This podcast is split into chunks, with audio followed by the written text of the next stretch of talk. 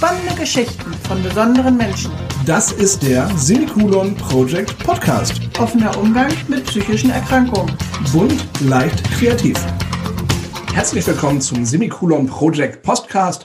Schön, dass du wieder eingeschaltet hast. Und ich freue mich heute ganz, ganz riesig auf Mario Dieringer, der heute mein Gast im Semikolon Project Podcast ist. Hallo Mario. Hallo Sven, vielen Dank, dass ich dabei sein darf. Mario, ich finde dein Projekt sowas von großartig, dass ich gesagt habe, den muss ich mir in den Podcast einladen. Das freut mich. Aber bevor du jetzt erzählst, was du für ein tolles Projekt hast, was mich so begeistert hat, machen wir einmal eine ganz kurze Werbepause und dann darfst du erzählen, was du für ein tolles Projekt hast. Hey, kennst du schon unseren Semikolon Project Shop? Unter www.semikolonproject.de findest du coole Shirts, krasse Accessoires, liebevoll gestaltete Postkarten, handbemalte Mutmachsteine und ganz, ganz viel mehr. Mit den Erlösen unterstützen wir Organisationen und Vereine, die sich aktiv und präventiv um psychisch erkrankte Menschen kümmern. Wir wollen ein sichtbares Zeichen setzen und das Thema psychische Erkrankungen aus der Tabu-Ecke holen. Denn anders ist ist das neue Cool. www.semikolonproject.de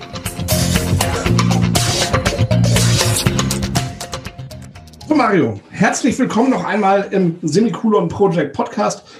Ich habe ja schon gesagt, dein Projekt hat mich so fasziniert, dass ich dich in den Podcast eingeladen habe. Dein Projekt ist Trees of Memories. Aber bevor wir über das Projekt sprechen, stell du dich doch mal vor. Wer ist Mario Dieringer? Ja, Mario Dieringer ist 54 Jahre alt und ich bin von Haus aus eigentlich TV-Journalist und mache aber eben mittlerweile das Projekt Trees of Memory. Das heißt, ich laufe um die Welt und ich pflanze Bäume der Erinnerung für Suizidopfer. Ich arbeite als Trauerredner und eben auch als Coach, wenn es um Sinnfragen im Leben geht. Ja, und ansonsten bin ich ein ganz normaler Kerl mit depressiver Vergangenheit, sagen wir mal so, der seinen Winterwohnsitz in Berlin hat. Du sagtest gerade, Mario, den Sinn des Lebens. Wenn du mich fragst, du, was ist der Sinn des Lebens? Ich glaube, das ist eine schwere Frage und auch für ganz viele Zuhörer wahrscheinlich eine ganz schwere Frage. Hast du deinen Sinn des Lebens gefunden? Ja, ganz klares Ja und deutlich. Und das kann jeder, weil der Sinn des Lebens ist nichts Heiliges, ist nichts Außergewöhnliches, es ist auch nicht die Zahl 42, sondern so billig es klingt, aber du kannst dem Leben selbst einen Sinn geben. Und das ist die Aufgabe, die jeder von uns hat oder haben kann, etwas zu schaffen, was einen morgens voller Freude aus dem Bett hüpfen lässt, für das man brennt, für das man sterben würde, für, für das man einfach im Leben aufgeht und lebt. Wann hast du diesen Sinn des Lebens entdeckt? Den fand ich im Prinzip ja sechs Monate nach dem Tod meines Lebenspartners, der sich suizidiert hat und eben in einem Moment, als es mir so schlecht ging, dass ich tatsächlich Angst davor hatte, dass ich der Nächste sein werde, der sich umbringt. Eines Tages unter der Dusche kam eben die Idee von Trees of Memory und ich habe gespürt, dass ich keine andere Alternative habe. Also entweder ich mache das oder ich werde in drei Wochen tot sein. Und mittlerweile, nachdem ich das jetzt auch drei Jahre lang mache, weiß ich, dass es wirklich zu meiner Lebensaufgabe wurde, die mein Herz füllt, die mich gesund hat werden lassen, für die ich brenne und für die ich alles gebe, äh, was ich, was ich geben kann. Das heißt, du hast dein altes Leben quasi an diesem Tag hinter dich gelassen und hast gesagt, jetzt gehe ich meinen neuen Weg mit Trees of Memory. Genau so ist es. Ich habe es tatsächlich sehr schnell annehmen können, also in, innerhalb weniger Stunden eigentlich. Und ich habe einfach gespürt, dass es das ist. Da und, und dieses, diese Emotionen haben sämtliche destruktiven Gedanken ausgelöscht und es war wirklich klar, setz dich hin und beginne damit. Und seitdem ich das angenommen habe und seitdem ich Trees of Memory kompromisslos ausführe und nur noch meinem Herzen folge, gestaltet sich mein Leben genauso, wie ich es brauche und wie es gut ist für mich. Ich glaube, du hast da gerade was richtig Gutes oder was, was ganz Wichtiges gesagt. Deinem Herzen folgen. Viele sind, glaube ich, nur noch kopfgesteuert. Wenn die Menschen wirklich mal mehr auf ihr Herz hören würden, ich glaube, dann wird es hier auf der Welt ganz anders aussehen. Ganz klar, da stimme ich dir zu. Wir haben längst vergessen, wie es ist, dem Herzen zu folgen und auch der Intuition äh, zu folgen. Es gibt eine Verbindung zwischen dem Kopf, dem Herzen und der Seele. Und diese Verbindung ist schon vor Jahrhunderten wahrscheinlich vernichtet worden, weil wir in der Sicherheit der Gesellschaft, sagen wir mal, gefangen sind und weil uns die Gesellschaft auch ständig sagt und eigentlich auch vorschreibt, was wir zu tun und zu lassen haben. Und dem folgen wir. Ob das gut oder schlecht ist, interessiert uns erstmal nicht. Für manche ist es okay, ja, die leiden nicht darunter, aber viele Menschen, die leiden darunter, weil sie tief in sich drin eigentlich was ganz anderes machen wollen, ganz andere Sehnsüchte haben, ganz andere Talente, ganz andere Bedürfnisse und ganz andere Wünsche und das nicht umsetzen können. Und das macht krank. Ja, und wenn ich mich zurückbesinne auf meine Emotionen, auf meine Intuition, dann wird das Leben leichter, weil ich dann tatsächlich auch keine Fehlentscheidungen mehr treffe. Die Frage ist immer, wie kann ich das machen? Ja, und äh, auch da gibt es einen ganz einfachen Weg, um das zu trainieren. Einfach jede Entscheidung, die ich treffen muss, egal ob das beim Einkaufen ist, ob ich mir einen Film fürs Kino aussuche oder mich für eine Wohnung entscheiden muss, nur noch auf das Gefühl zu hören. Fühlt es sich schwer an oder fühlt es sich leicht an? Wenn es sich schwer anfühlt, egal was für Argumente dafür sprechen würden, es sein lassen. Und sobald es sich leicht anfühlt, Ja sagen. Und wenn man so durchs Leben geht und tatsächlich konsequent, dann wird plötzlich vieles einfacher. Und ich kann auch jede Entscheidung ruhigen Gewissens mittragen. Und das führt auch zu einer psychischen Gesundheit. Ich wollte gerade sagen, wenn du nicht auf dein Herz hörst, und nur das tust, was die Gesellschaft will oder fordert von dir, dann ist es ja so, dass du irgendwann vielleicht in Depressionen gerätst und im schlimmsten Fall aus dieser Depression gar nicht mehr rauskommst. Und dann steht vielleicht auch ein Suizidversuch oder zumindest ein Gedanke an, weil du irgendwie nicht mehr weiter weißt, weil das Leben dich dann irgendwie ja so formt, wie du es ja eigentlich gar nicht haben willst. Ganz klar. Ich meine, wir müssen uns nichts vormachen. Menschen, die an Depressionen erkranken. Das ist zwar auf der einen Seite eine Krankheit wie Krebs auch, aber ich bin der Meinung, dass es auch einen tieferen Grund dafür gibt. Ja, und der tiefere Grund besteht eben darin, dass wir äh, mehrheitlich Dinge machen müssen, die eigentlich wieder der eigenen individuellen Natur äh, äh, sprechen. Ja, und damit tue ich mir eigentlich selbst die ganze Zeit Gewalt an und über kurz oder lang macht das einfach krank. Das ist ganz sicher ein Faktor von vielen. Natürlich erwischt es auch erstmal viele glückliche Menschen oder scheinbar glückliche Menschen, aber tatsächlich, wenn man dann in Therapie geht, wenn man sich selber besser kennenlernt, dann stellt man dann doch plötzlich fest, ja, dass es sehr viele Faktoren gibt, die einen persönlich belasten. Ja, und wenn ich das schaffe zu ändern und zu eliminieren und, und wirklich das mache, wovon ich träume, was mich glücklich macht, ja, dann, dann ist das der erste Schritt zur, zur Gesundung. Mario, du hast, wie soll ich das sagen, eine spannende Lebensgeschichte oder eine aufregende, ich weiß nicht, wie ich es sagen soll, wie würdest du deine, dein Leben beschreiben? Groß und bunt. Groß und bunt. Äh, magst du uns vielleicht einen kleinen Einblick in dein Leben geben und wie es dann bei dir zu Depression und sogar zu einem Suizidversuch gekommen ist?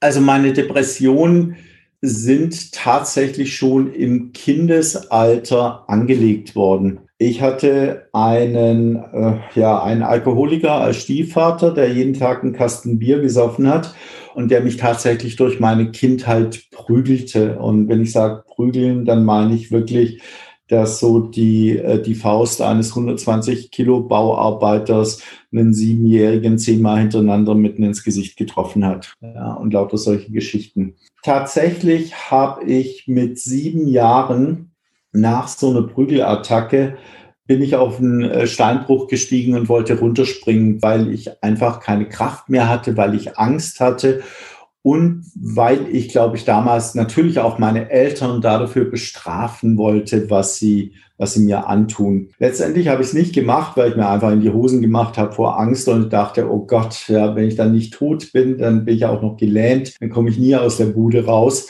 Und deshalb äh, bin ich dann einfach auch wieder äh, nach Hause geradelt. Das Thema hatte sich dann erstmal erledigt und ich habe die darauffolgenden 30, 40 Jahre einigermaßen gut gelebt. Ja, ich ähm, hab, habe nicht gespürt, dass ich Depressionen habe, aber tatsächlich haben diese im Hintergrund schon seit äh, von Kindestagen an gewirkt, ja, weil äh, es hat natürlich für mich oder es hat mich sehr viel Kraft gekostet, gerade die ersten 18 Jahre dieses Leben zu überstehen, bis ich dann endlich von zu Hause weg war und nachher war mein Leben auch geprägt von, sagen wir mal, vielen Dingen, die ich ausprobiert habe, die dann nicht so wirklich meins waren. Ich habe vier abgeschlossene Berufsausbildungen und ein abgeschlossenes Studium und trotzdem war ich nie glücklich und war immer so, oh, ich weiß auch nicht. Ja.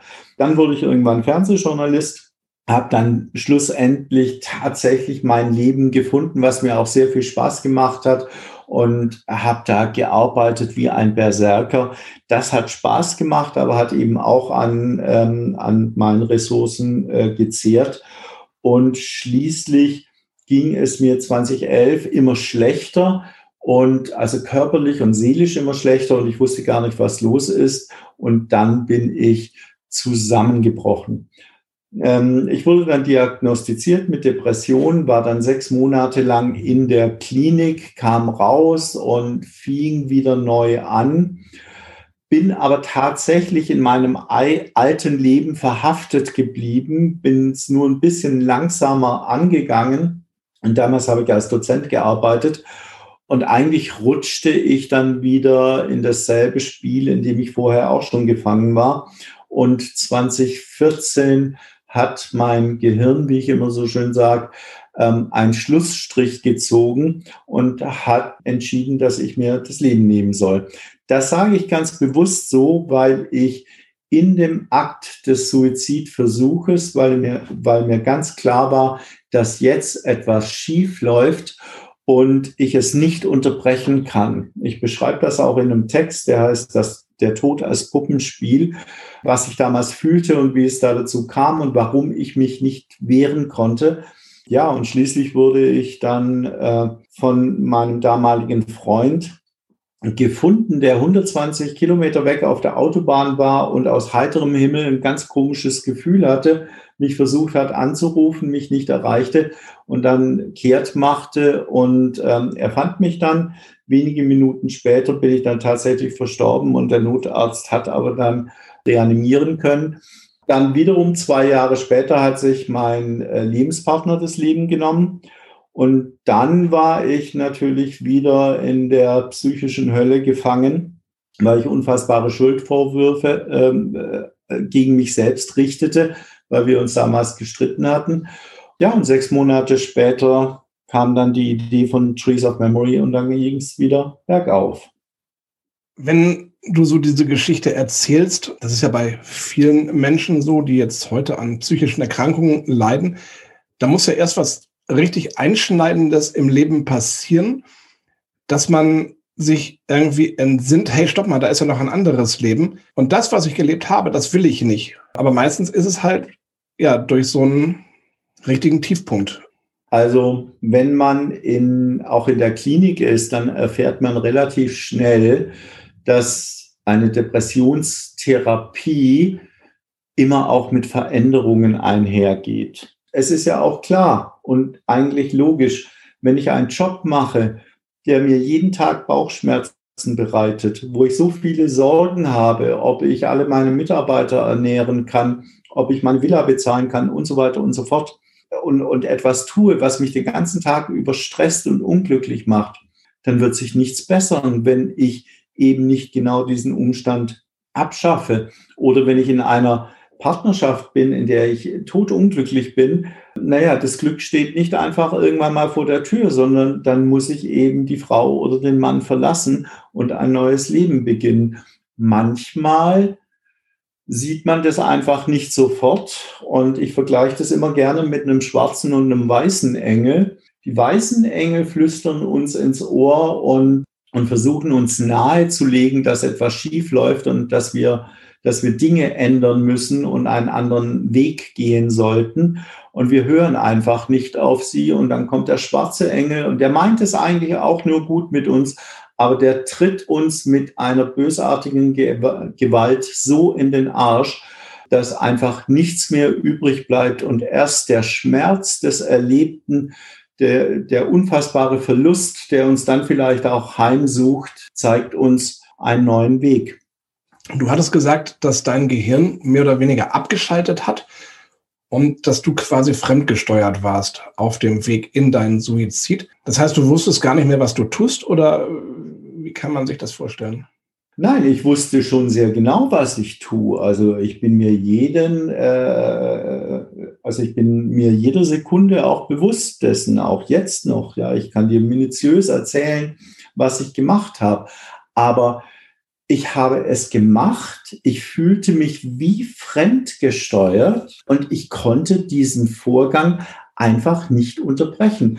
Das böse etwas über und unter mir zog an den Fäden und ich bewegte mich dazu und, äh, und bin irgendwie angekommen im, im dritten Akt des, des Lebens, kurz bevor der Vorhang gefallen ist. Das heißt, der schwarze Engel hat quasi dein Leben bestimmt in dem Moment. Nein, in diesem Moment hat nicht der schwarze Engel bestimmt. Nein, in diesem Moment hat die Krankheit bestimmt. Depression ist eine Krankheit und wer unter jahrelangen Depressionen leidet, muss leider hinnehmen, dass sich die Hirnchemie verändert. Das bedeutet runtergebrochen, dass unser Gehirn in einer Suppe schwimmt, die nicht mehr dem Urzustand entspricht und dass es dadurch dann auch, sagen wir mal, zu, zu Fehlschaltungen und Fehlhandlungen kommt, ja, kann man vielleicht einigermaßen nachvollziehen, auch wenn man selber nicht verstehen kann, wie sich denn Hirnchemie durch schlechte Gefühle und so verändern kann. Aber das passiert eben. Also das, was da passiert ist, war tatsächlich die, die Krankheit. Der schwarze Engel der hat dann letztendlich, nachdem ich äh, in Folge mein Leben immer noch nicht geändert habe und ähm, als dann auch mein Partner verstorben ist, der hat mich dann mit all dem, was da passiert ist, äh, in den Arsch getreten und hat gesagt, so, also entweder du begreifst es jetzt, ja, oder du bist tot. Du hast jetzt die Wahl, nimm's an oder lass es sein. Bevor wir über äh, Trees of Memory sprechen, lass uns noch über dein Buch sprechen. Psychisch erkältet, wie ich Depression und Suizidalität überwinde. Du sagst über dieses Buch, dass es kein Ratgeber ist, sondern als Entdeckungsreise für Menschen in ähnlichen Situationen bestimmt ist. Hm. Magst du über dein Buch reden? Richtig. Also ich sehe es äh, wirklich nicht als Ratgeber, weil jeder von uns ist ja anders. Ich bin ja auch kein Psychologe, ich bin kein Doktor.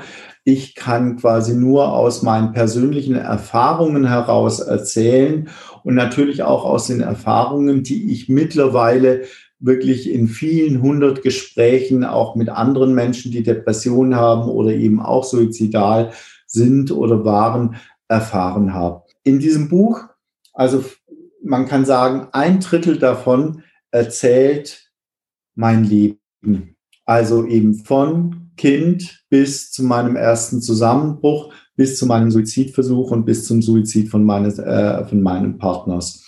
Das ist wichtig, damit die Menschen verstehen, wann sich die Depressionen gebildet haben und welche Ereignisse dazu beigetragen haben, dass sich quasi verschiedene Muster und Glaubenssätze verfestigt haben, die dazu beigetragen haben, dass ich im Hintergrund immer kränker geworden sind. Also ich versuche in diesem Buch auch immer nahezulegen, was dann tatsächlich so passiert ist und was es mit mir gemacht hat. Und dann quasi die anderen zwei Drittel beginnen eigentlich nach dem Suizid von, von meinem Partner. Und dann geht es eben natürlich darum, was hat mir jetzt alles geholfen, da rauszukommen. Da sind auch durchaus ein paar philosophische Aspekte dabei, weil ich einfach für mich selbst ge äh, gelernt habe, dass ich das Leben so, wie es eben stattfindet, ja, und so wie ich es wahrnehme, eigentlich doch ganz anders verhält und ganz anders gestaltet. Und in diesen vielen Wochen, in denen ich quasi alleine durch die Wälder laufe, was ja auch einer Gehmeditation gleichkommt, dann habe ich schon so das Gefühl, dass ich ab und an, sagen wir mal, einen Geistesblitz habe, der mich aber auch tatsächlich weiterbringt. Ja, und all diese, diese Informationen, aber eben auch diese, diese radikalen Veränderungen, die ich in meinem Denken und in meinem Tun angewendet habe, zeigen eben an, an meinem Beispiel, dass es eben tatsächlich funktionieren kann. Also ein Beispiel wäre, eben auch die Trennung oder die Konzentration auf das Sein und nicht mehr auf das Haben. Wenn Menschen sich auf das Haben konzentrieren, also den Porsche, die Villa, die Diamanten und das fette Gehalt und sich darüber identifizieren und dieses Haben gerät in Gefahr, was wir gerade in Corona-Zeiten sehr gut sehen, dann bleibt von diesen Menschen sehr oft nichts übrig, ja, und dann geraten sie in Depression und manche nehmen sich sogar das Leben, weil ihnen die Firma jetzt genommen wird.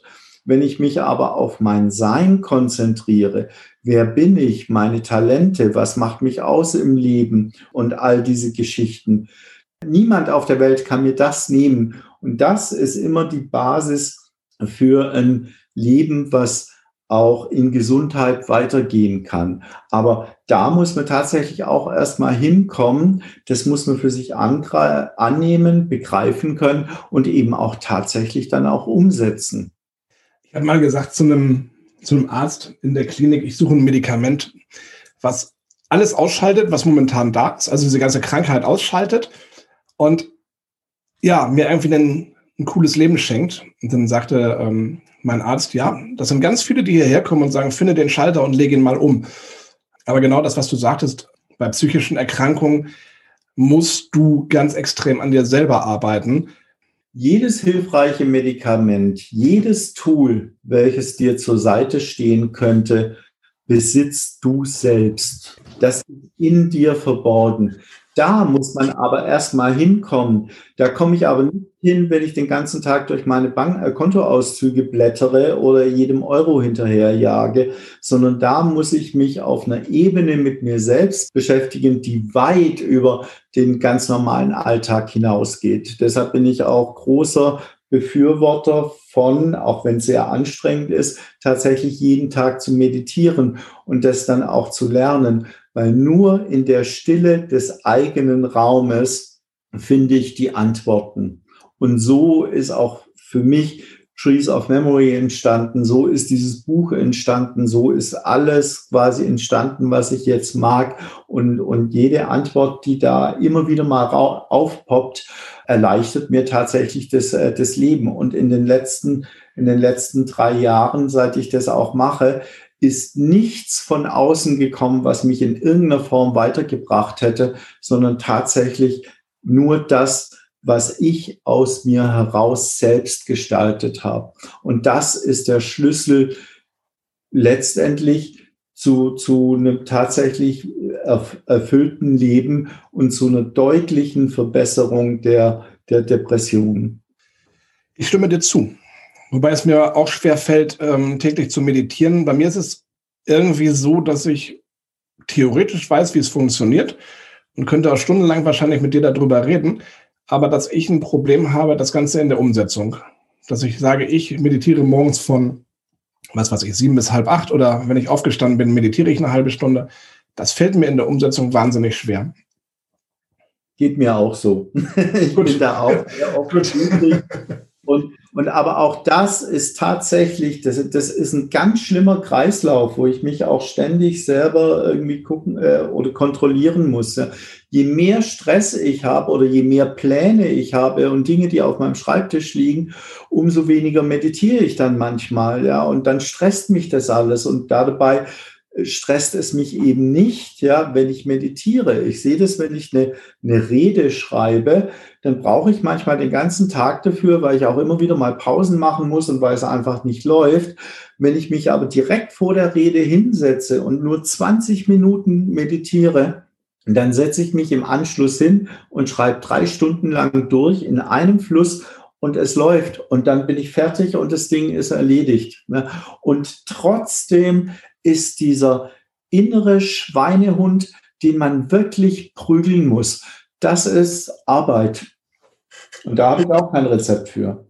Wir gucken mal. Wenn wir eins haben, dann tauschen wir uns nochmal aus, Mario. Bitte.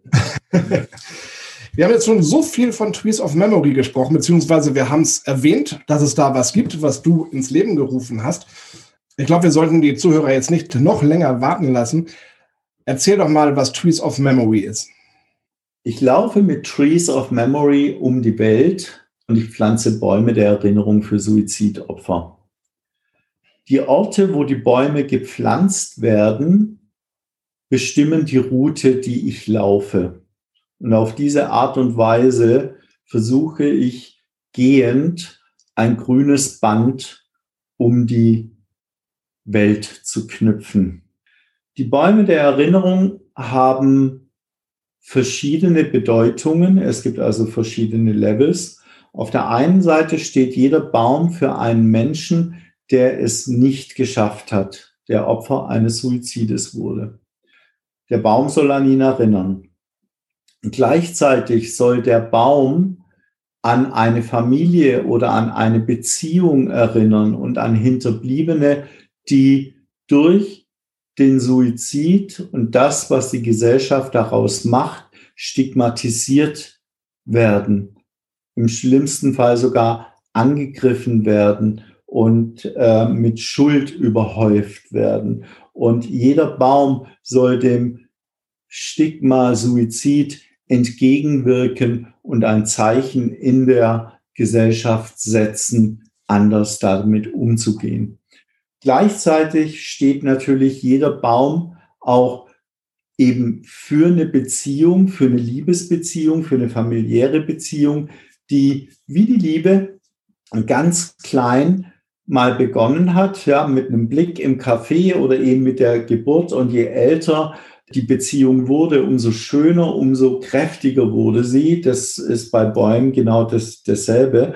Und dann als, als quasi letzte Ebene soll jeder Baum einfach auch wie eine Kerze in der Dunkelheit zeigen, dass es Hoffnung gibt, dass es ein Licht in der eigenen Dunkelheit gibt, ja, und dass man einfach nicht aufgeben soll und, und anhand meines Beispiels sehen kann, dass es eben auch tatsächlich wie so eine erfüllte und eine gesunde Zukunft geben kann. Und all diese Bäume stehen auf einem Ring irgendwann mal um die Erde und ein, ein in sich geschlossener Weg als Zeichen der Unendlichkeit. Und der Ring, wir tragen Eheringe, Liebesringe, Freundschaftsringe, eben dann auch noch als Symbol dessen, was uns mit den Verstorbenen verbunden hat. Eine ganz tolle Aktion. Ich finde das mega gut, was du machst.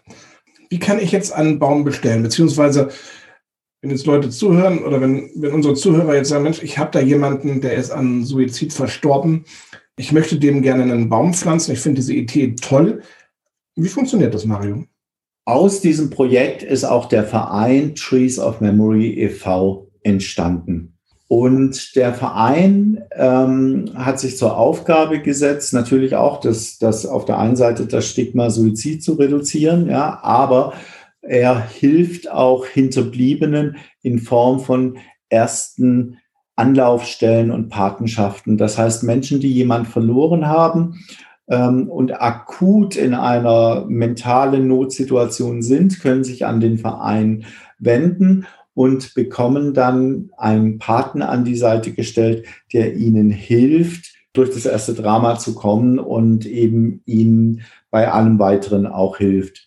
Gleichzeitig kann man sich eben auch beim Verein dann um einen Baum bemühen. Das geht online, da kann man auf die Website treesofmemory-ev.com gehen und da kann man online einen Baum bestellen. Dann äh, setzen sich die Vereinsmitglieder dann äh, mit demjenigen in Verbindung und dann wird eben geplant, ob der Baum jetzt auf öffentlichem Grund stehen muss oder ähm, äh, privat, ja, wann man den pflanzen kann. Und quasi so ganz am Schluss bekomme ich dann die Info und dann hieß Mario, wir haben einen neuen Baum. Der kommt dann äh, in München beispielsweise, soll da gepflanzt werden. Und das baue ich dann in meine aktuelle Laufroute mit ein. Und dann wird er da gepflanzt. Und wenn ich an so einem Ort schon war, dann ähm, wird die Pflanzung auf Frühjahr oder Herbst verschoben. Und dann komme ich da äh, eben mit dem Zug angefahren und pflanze dann den Baum. Wenn jetzt zum Beispiel ein Baum in Walsrode gepflanzt werden soll und hier bisher noch kein Baum gepflanzt wurde, dann kommst du von da, wo du wohnst, zu Fuß hier hochgelaufen. Nicht, nicht von da, wo ich wohne, sondern ich laufe ja jetzt schon seit drei Jahren. Ich bin jetzt quasi bis kurz vor, vor meinem Wintereinbruch, bin ich in diesem Jahr bis Rosenheim gekommen da habe ich jetzt mein, äh, alle meine äh, Sachen, die ich da dazu brauche, quasi geparkt. Jetzt, wenn ich im Mai wieder anfange zu laufen, dann beginne ich quasi genau da, wo ich aufgehört habe, nämlich in, in Rosenheim.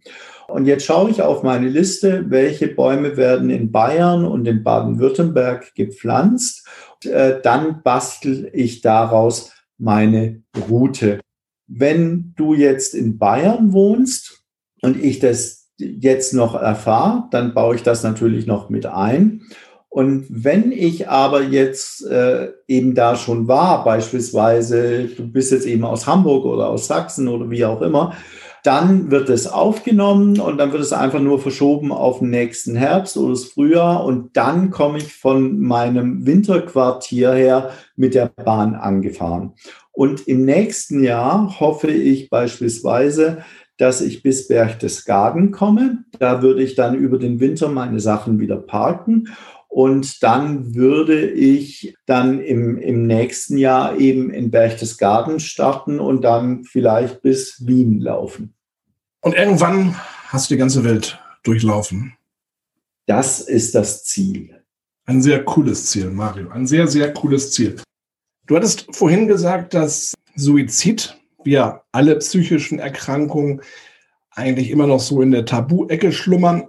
Was gibst du Leuten mit auf den Weg oder beziehungsweise wie, was rätst du denen, die jetzt vielleicht wirklich daran denken und sagen, Mensch, irgendwie hat das alles hier keinen Sinn, ich habe keinen Bock mehr. Ähm, was gibst du denen mit auf den Weg? Weil ähm, ich glaube, es ist schon schwer, sich zu öffnen, wenn man eine psychische Erkrankung hat. Aber wenn man jetzt eine psychische Erkrankung hat und dann vielleicht wirklich Suizidgedanken hat, dann irgendwo hinzugehen zu einem Freund oder zu einer Freundin oder zu Verwandten, Bekannten, keine Ahnung, und zu sagen, du weißt du was, ich habe keinen Bock mehr, ich will mir das Leben nehmen.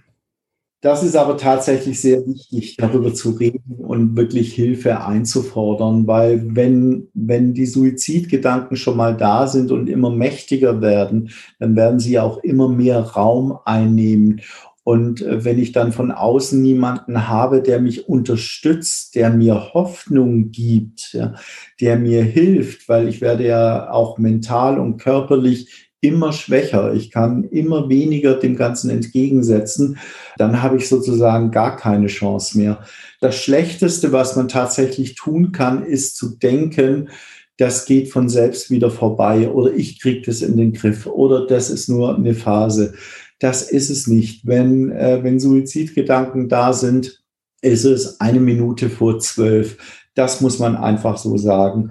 Und wer unter Suizidgedanken leidet, als auch wer unter Depressionen leidet, das Wichtigste ist, so schnell wie möglich Hilfe sich zu suchen, und zwar wirklich ärztliche Hilfe, wenn man selbst keine Kraft hat, da den Freund oder die Freundin bitten, ja, einem zu helfen, einen Termin zu bekommen, Anrufe zu machen, E-Mails zu schreiben und was man eben alles tun kann, so lang, bis man wirklich dann auch seine Termine hat. sich auf die Therapie einlassen. Ich persönlich aus meiner Erfahrung muss sagen, dass die medikamentöse Unterstützung der Psychotherapie mir wirklich auch das Leben gerettet hat. Ich kann nach 20 Jahren, konnte ich das erste Mal wieder acht Stunden am Stück schlafen. Das hat mir extrem viel Lebensqualität zurückgebracht und hat mir wirklich geholfen, mich wieder gesunden zu lassen. Ich habe vier Jahre lang äh, drei verschiedene Medikamente genommen.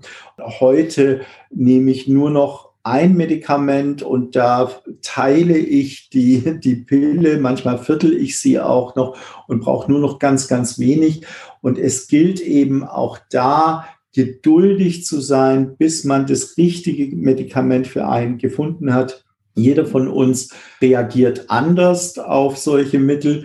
Und im Internet wird oft darüber geschrieben, dass die Ärzte Menschenversuche damit machen würden. Und das stimmt gar nicht, ja. Aber ein Arzt kann einfach nur auf das reagieren, was der Patient ihm erzählt. Wenn der Patient nicht konkret genug ist oder nicht willens genug, zu erzählen, was ehrlich in seinem Kopf vorgeht, dann kann der Arzt auch keine gute Diagnose treffen. Das heißt, je offener, je ehrlicher egal ob es peinlich ist oder nicht, ich bin, umso besser äh, ist, die, äh, Medik äh, ist die Diagnose und bei einem guten Arzt natürlich dann auch die entsprechende Medikamentation. Und dann geht's halt, dann braucht man auch noch ein paar Wochen, bis man die richtige Stärke eingestellt hat. Und dann funktioniert's gut. Das ist eben mein, mein persönlicher äh, Tipp. Das sind quasi die beiden ersten ganz, ganz wichtigen Geschichten. Aber eben der dritte Part, und das ist das, für was ich eben dann auch eintrete, ist, egal welche Medikamente du bekommst, ja, wenn du dein Leben eben so weiterlebst, wie du es bisher gemacht hast und all diese Dinge tust, die dich tief in deinem Herzen unglücklich machen, dann wirst du früher oder später eben äh, immer wieder an einen Punkt kommen, der dich in, in Hoffnungslosigkeit versinken lässt. Ja, und deshalb ist das Wichtigste auch zu gucken, eben seinem Herzen zu folgen, sein, äh, seine Sehnsüchte zu betrachten und rauszufinden, wofür man selber brennen würde, was sind die großen Träume und eben sein Leben so zu verändern, mal groß, mal klein, aber immer so, dass ich jeden Morgen glücklich aufwache und mich auf den Tag freuen kann. Hilfe holen tut ja auch nicht weh und äh, umso intensiver man mit dem Therapeuten, mit dem Arzt, mit wem auch immer spricht, umso besser kann er einem ja helfen. Ich finde das total erschreckend, wenn ich mir die Zahlen angucke, dass ähm, sich 2019 über 25 Personen am Tag das Leben genommen haben durch Suizid. Ich finde das eine erschreckende Zahl. Jeden Tag eine Million weltweit. Alle 40 Sekunden. Die Länge eines Streichholz, wenn es brennt. Alle 40 Sekunden nimmt sich irgendwo auf der Welt ein Mensch das Leben. In der Zeit, wo wir jetzt gesprochen haben, sind es viele. Ja, man sollte da halt wirklich sich Hilfe holen, beziehungsweise auch gucken im Freundes- und Bekanntenkreis, wenn da jemand ist, der vielleicht nicht mehr so gut drauf ist, wie er vielleicht mal war, dass man ihn vielleicht mal direkt anspricht und sagt, Mensch, hey, kann ich dir helfen? Weil viele wollen sich halt nicht öffnen oder haben Angst, sich zu öffnen. Und wenn man halt sieht, Mensch, mit dem stimmt irgendwas nicht, dann vielleicht nicht über ihn lästern oder irgendwie ihn links liegen lassen, sondern vielleicht direkt mal ansprechen und sagen, hey du, was ist denn los? Kann ich dir helfen? Und ich glaube, das ist dann für den verdammt viel wert, weil da ist dann halt jemand, der ihm die Hand reicht und sagt, hey komm, mit mir kannst du reden.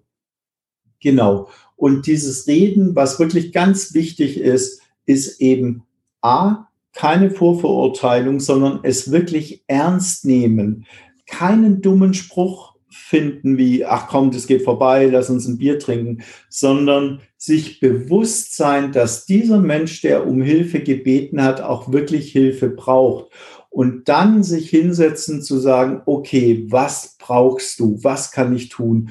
Und wenn es weder der eine noch der andere weiß, dann eben im Internet gucken. Man kann sich auch gerne mit mir persönlich in Verbindung setzen und mich fragen, was, soll ich jetzt tun?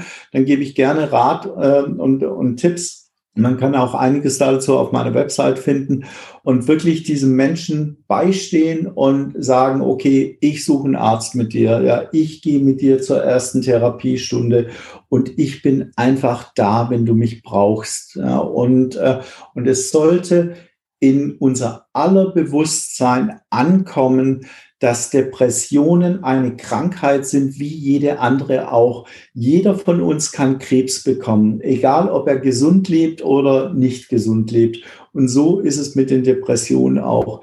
Die können einfach kommen und wenn sie da sind und wir nichts tun, dann werden sie uns umbringen, so wie der Krebs uns leider manchmal auch umbringt.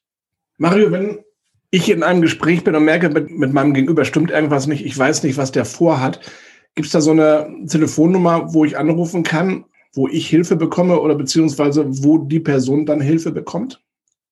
Also es gibt für jedes Bundesland und große Städte haben tatsächlich Notfallnummern für psychische Krisen. Auf der Website von, von Trees of Memory ähm, sind diese Anlaufstellen mit Telefonnummern etc. aufgelistet. Da kann man nachsehen. Ansonsten kann man nach einem Kriseninterventionsdienst googeln oder eben zur Not dann auch die, die, äh, die Seelsorge beispielsweise. Wichtig ist aber immer, wenn man spürt, dass mit dem Gegenüber nicht etwas nicht stimmt, dem Gegenüber die Angst zu nehmen und ihn aktiv darauf anzusprechen und zu fragen, sag mal, hast du Suizidgedanken? Und ihm diese Furcht zu nehmen, nicht darüber sprechen zu können. Das ist ganz wichtig. Das machen auch Ärzte. Deshalb fragen die auch immer in der Behandlung. Ja, sondern das ist so, das ist, da, damit macht man die Tür auf, ja, damit man sprechen darf. Und das ist wichtig. Also schaut nicht weg, sondern schaut genau hin und helft eurem Gegenüber. Der wird es euch danken. Mario, du hattest ganz zu Anfang erzählt, dass die Hinterbliebenen teilweise ganz doof angeguckt werden oder dass die halt verbal bespuckt werden, wenn dort aus der Familie jemand ausscheidet. Der Verein Trees of Memory e.V., der bietet Hilfe für Hinterbliebene an. Ich stelle mir das sehr schwer vor, wenn aus der Familie, aus dem Freundeskreis, aus dem Bekanntenkreis eine Person an Suizid stirbt dann macht man sich ja wahrscheinlich in erster Linie erstmal ganz, ganz viele Gedanken. Warum habe ich nichts gesehen? Warum hat er das gemacht? Und man setzt sich vielleicht sogar selber unter Druck, was ja wahrscheinlich der falsche Weg ist, oder? Ja, ganz klar. Aber es ist auch ein relativ natürlicher Weg. Ich selbst hatte mir natürlich auch ganz viele Gedanken gemacht. Und dadurch, dass wir uns ja damals gestritten hatten, war klar, dass ich Schuld habe. Ich habe aber dann im Laufe der Monate erkannt, dass es sich nicht um Schuld handelt, sondern es geht um Verantwortung. Und ich persönlich kann tatsächlich keine Verantwortung dafür tragen, dass mein Partner depressiv war, dass er Depression in die Wiege gelegt bekommen hat, weil die Mutter schon suizidal und depressiv war, als auch seine Großeltern. Ich kann auch keine Verantwortung dafür tragen, dass der Mensch seine Gefühle versteckt hat, ja, oder dass der Mensch eben keine äh, jede Therapie abgelegt hat. Ja, deshalb äh, zeigt mir das Wort Verantwortung, ja, dass das eine ganz andere Geschichte ist. In meinem Fall habe ich eine, weiß ich natürlich, dass unser Streit hat den letzten Tropfen in ein Fass gefüllt, das dann übergelaufen ist. Aber ich habe dieses Fass nicht gefüllt. Gleichwohl muss ich natürlich mit dem Wissen leben, dass es eben der letzte Tropfen war. Aber weil es auch um Verantwortung geht, weiß ich gleichfalls, dass es auch sozusagen Pech war, ja, weil dieser letzte Tropfen wäre gekommen. Vielleicht nicht jetzt sofort, vielleicht erst in fünf Jahren, aber der wäre gekommen. Und das ist eben ganz wichtig zu wissen. Und da unterstützen die Paten des Vereines natürlich auch die Hinterbliebenen in den Gesprächen, um solche Schuldvorwürfe aufzugreifen. Und die helfen den Paten, äh, nicht den Paten, den Hinterbliebenen eben dann auch die nächsten Schritte zu tun, so lange, bis sie selbst in der Lage sind, vielleicht dann auch zu anderen Organisationen äh, zu wechseln, die vielleicht monatlich eine, eine, eine äh, sozusagen Gruppentreffen anbieten oder sowas. Ähm, also wie, der, der Verein ist quasi dazu da, als Brückenbauer zu fungieren auf der einen Seite, aber die erste psychische Last, die auf einem ruht, tatsächlich auch wegzunehmen. Und fast alle unsere Vereinsmitglieder haben eben selbst einen Suizid in der Familie gehabt und wissen, was es bedeutet. Wie schon gesagt, ich finde das Projekt Trees of Memory und natürlich den Verein dazu ein super tolles Projekt. Mm, so ein Verein, Mario, finanziert sich natürlich nicht von alleine. Und deine Tätigkeit, wenn du durch die Welt äh, wanderst, läufst, finanziert sich ja auch nicht von alleine. Das heißt, ihr seid ja schon auf Spenden angewiesen. Wenn unsere Zuhörer jetzt sagen, Mensch, ich finde das Projekt auch total genial, ich möchte da irgendwie aktiv werden, was können die Leute tun, die aktiv werden wollen bei euch? Es gibt mehrere Möglichkeiten. Also, Sie können natürlich aktiv an den Verein spenden für die Vereinsarbeit, für die Organisation der, der Baumspenden, für unsere äh, Workshops, die äh, eben auch gegeben werden an Schulen, an Polizeidienststellen etc.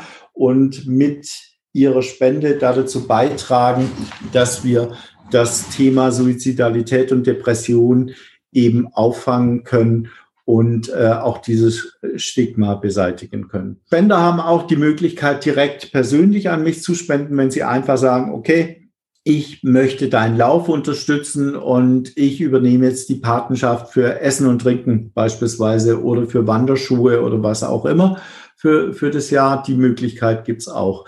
Wer mehr machen möchte, ist sehr herzlich willkommen, ein Gespräch mit den, mit den Vorständen des Vereins zu führen und zu schauen, ob eine Arbeit als Pate beispielsweise denkbar wäre oder ob sie sich eben auf andere Art und Weise engagieren können. Das heißt, vielleicht für Trees of Memory Vorträge zu geben oder eben bei Veranstaltungen mitzuhelfen. Äh, der Verein ist oftmals mit einem Stand auf verschiedenen Messen dann auch vertreten, wo wir äh, informieren.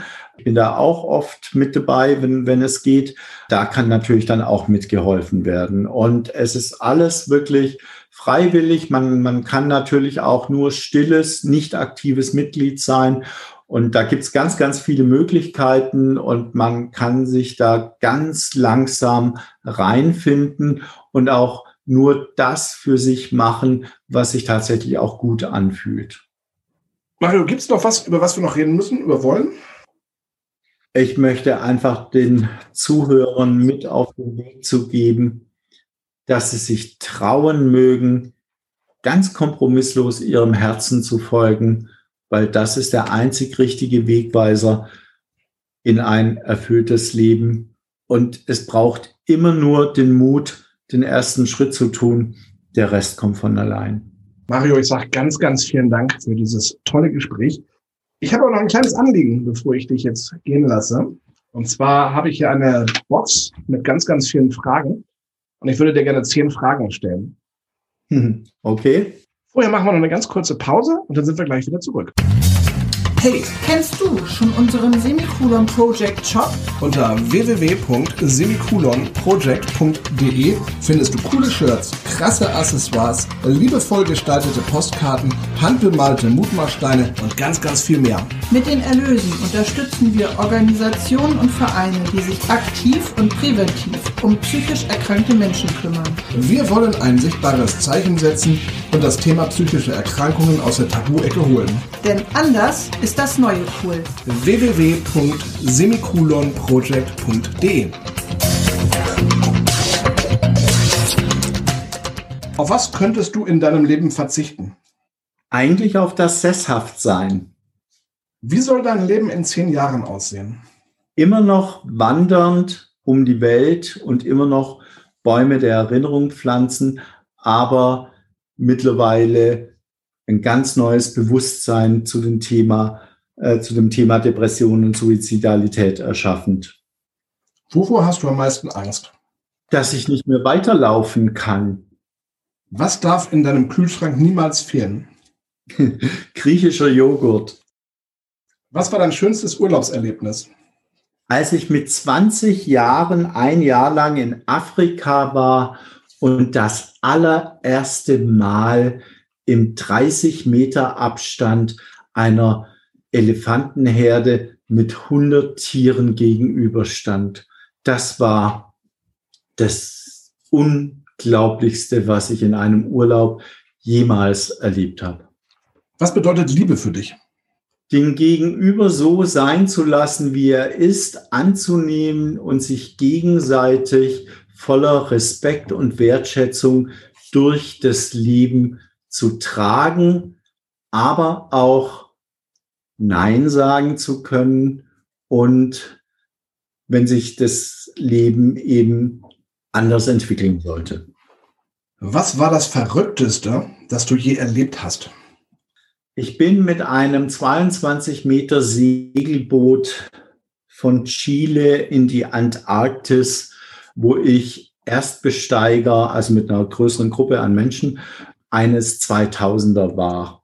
Das war ja das ist so ziemlich das spektakulärste, was ich jemals gemacht habe. Gibt es ein Vorbild in deinem Leben? Eigentlich alle Menschen, die gegen den großen Widerstand ihrer Zeit, ihrer Umwelt und ihrer Gesellschaft durchgezogen haben, was für sie einfach wichtig war. Und da ist vollkommen egal, ob wir von einem Martin Luther oder einem Gandhi oder äh, einer Mutter Teresa oder letztendlich auch der Dalai Lama, all diese Menschen, die einer großen Vision folgten, und die umgesetzt haben, egal was der Rest der Welt sagte. Das sind meine Vorbilder, weil die haben es einfach richtig gemacht. Glaubst du an Gott und wie stellst du ihn dir vor? Also wenn man monatelang alleine durch die Wälder läuft, dann kommt natürlich auch die Frage, was war vor Anbeginn aller Zeit ja, und woher kommen wir alle? Und ich bin mir mittlerweile ziemlich sicher, dass das Göttliche nicht in einer Person zu sehen ist, sondern dass das Göttliche tatsächlich in der Unendlichkeit zu finden ist als solche und eben auch in der Tatsache von Anbeginn aller Zeit. Und aber da es keine Zeit gibt und auch kein Anbeginn, ja, also eben immer schon da gewesen ist. Deshalb ist das Göttliche tatsächlich jedes Blatt am Baum, jede Ameise, jeder Planet, jeder große äh, äh, Sternennebel und, ähm, und es geht ja unendlich weiter. Und das ist tatsächlich das, das, das Göttliche. Und somit ist das Göttliche auch äh, immer ein Stück weit in uns selbst. Ja, wir können tatsächlich auch Dinge erschaffen. Und deshalb ist ähm, göttlich ist ist tatsächlich irgendwie alles, aber keinesfalls das, was die katholische Kirche uns lehrt. Und es gibt auch keinen alten, alten Mann, der die Guten ins Töpfchen und die Schlechten ins Kröpfchen wirft. Mario, wenn jetzt der kleine Mario vor dir stehen würde, was würdest du ihm mit auf den Weg geben?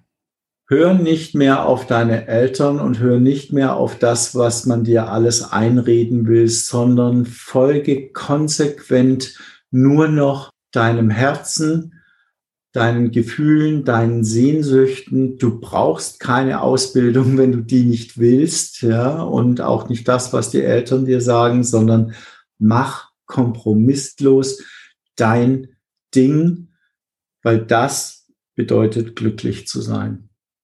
Mario, für mich war das ein sehr emotionales Gespräch mit dir, was mir wahnsinnig viel Spaß gemacht hat. Ich danke dir, dass du dir Zeit genommen hast und mit mir über dein Leben geplaudert hast. Ich danke dir dafür und ich danke dir auch, dass es eben nicht nur die, die Allerweltsfragen waren, sondern dass wir tatsächlich auch mal eine ganz andere Ebene und Tiefe gefunden haben, die, glaube ich, für den einen oder anderen tatsächlich auch etwas bewirken können. Mario, ich sage vielen Dank und natürlich auch ganz, ganz vielen Dank an euch, dass ihr zugehört habt. Ja, ich wünsche euch einen schönen Tag und bleibt gesund. Bis zum nächsten Mal. Ihr findet uns im Internet unter www.semikolonproject.de Und natürlich auch bei Facebook und Instagram.